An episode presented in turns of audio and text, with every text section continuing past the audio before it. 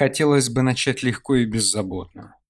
Например, однажды в уездном городе Н пожаловала ко мне особо со странным взглядом. Хотелось бы. Да мало ли что нам хотелось бы. Многим из нас хотелось бы лежать в позе гепарда и скроллить в телефоне ленты социальных сетей. И чтобы везде коронавирус, а у нас свежескачанный сериальчик и полный холодильник. Позу у гепарда же надо периодически менять. Что мне хотелось за несколько минут до знакомства, я, честно говоря, не помню.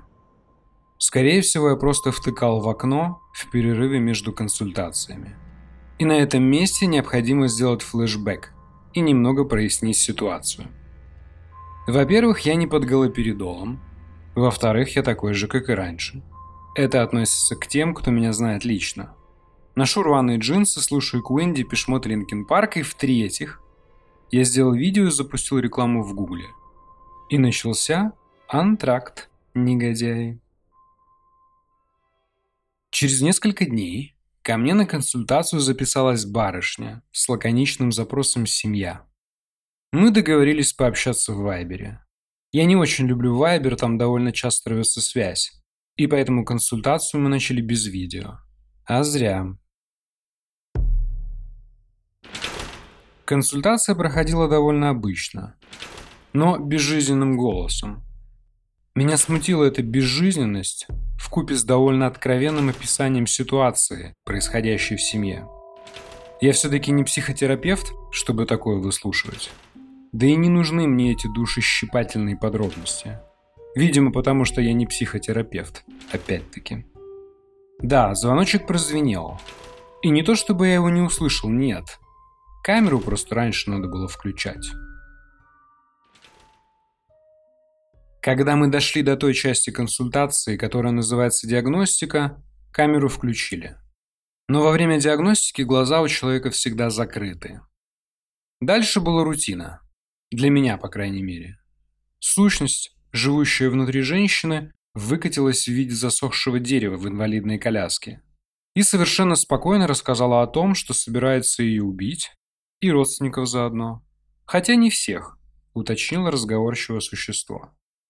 На мой вопрос, сколько у него герц, это уровень вибрации, оно рассыпалось в фантасмагорических значениях, словно понтуясь. Но на вопрос, сколько герц у тела, в котором оно находится, оно ответило совершенно четко. 1,8. А 1,8 это уже все.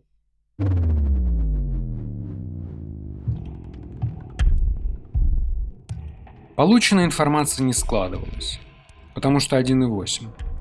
Но они не всегда говорят правду. Она открыла глаза. Они были глумливые. А на лице безжизненная маска. У меня не было холодка и мурашек. Она же не первая такая.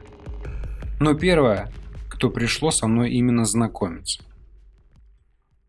Я спросил, скорее автоматически, от дерева будем избавляться?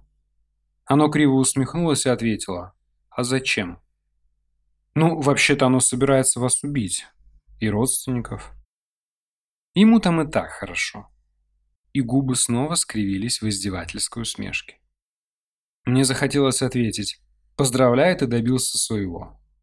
Но это было бы детским лепетом. Бессильным детским лепетом. Вот так правильно. И я нажал на красную кнопочку. Вы все еще помните, что я не под галоперидолом?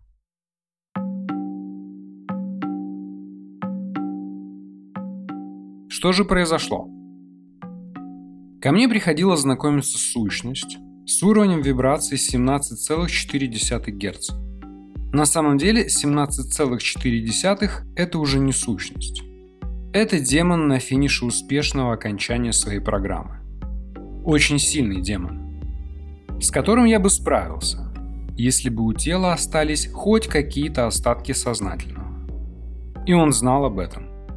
И он знал, что я тоже знал об этом. Но вероятность того, что в сложившейся ситуации у человека осталось что-то от человека, и нажала на кнопочку «Записаться на консультацию», ничтожно мала. С уровнем вибрации 1.8 уже отправляется на тот свет. Но это общепринятое выражение, в данном случае на тот свет никто не отправится, потому что в общепринятом выражении есть слово «свет». Демон пришел со мной познакомиться лично, потому что началась реклама. Ну не просто какая-то реклама, а реклама с высокой конверсией и большим количеством обращений. А врага надо знать в лицо, ну и всем пацанам потом рассказать. Какова мораль? Да нет тут никакой морали. Коронавирус пришел и ушел, а вечно останется вечным. Кстати, сарафанное радио у них работает превосходно. Все последующие ребята уже знали обо мне. А после оно еще и поиздевалось надо мной.